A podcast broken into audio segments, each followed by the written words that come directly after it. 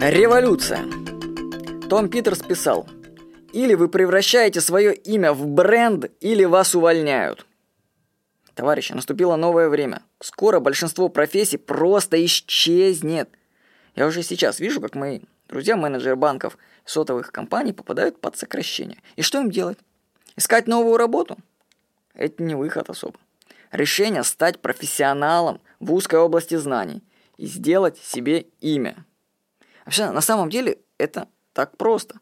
Объяви себя хотя бы в своей душе лучшим. И начинай идти к цели.